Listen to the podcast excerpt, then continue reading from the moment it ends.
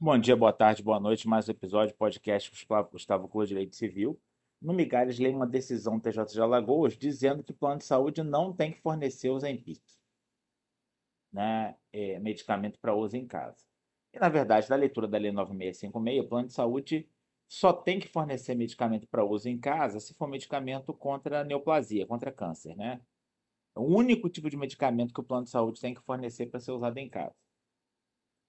É, agora, a, a, decisão também obtempera que o plano de saúde é obrigado, sim, a fornecer medicamentos é, caso o paciente esteja internado. Isso é fato. Outra questão é se os médicos podem é, prescrever internações para que pacientes tomem medicamentos muito caros dentro do hospital e, e, e, e empurrem esse custeio para o plano de saúde, né?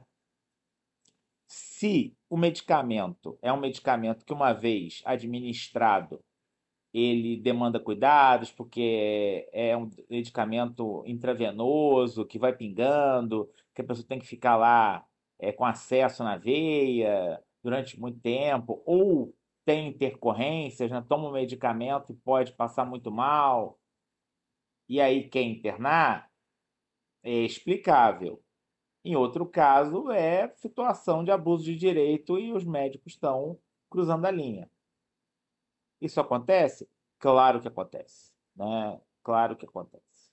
Mas, como lógica geral, é, é, o Ozempic não é um medicamento dessa natureza, não é um medicamento para tratar doença degenerativa, né? não, é, é hormônio do crescimento, nada disso é um medicamento seguro para uso doméstico e que o plano de saúde definitivamente não tem que custear. Uma outra discussão, que não é essa, é a discussão é, é, é, de que maneira a gente, no futuro, o direito não está pronto ainda para isso, a gente vai poder trazer para dentro das discussões envolvendo o plano de saúde a questão do dever de mitigar o prejuízo. Né? E aí, eventualmente, é, é, quem sabe um dia poder rediscutir a doutrina do ato médico e mostrar que o médico deveria estar usando práticas menos custosas ou invasivas. Né? Digamos que no futuro o, drogas como o Ozempic fiquem tão sofisticadas que não haja sentido nenhum em fazer cirurgia bariátrica. E os médicos continuem fazendo cirurgia para gerar procedimento. Será que o plano tem um ponto? Eu te diria que hoje ele não tem. Hoje é o médico que define o tratamento. Mas eu não posso dizer que para sempre o plano não vai ter um, um ponto. Né? Eu imagino que um dia essa discussão vai poder ser colocada na mesa.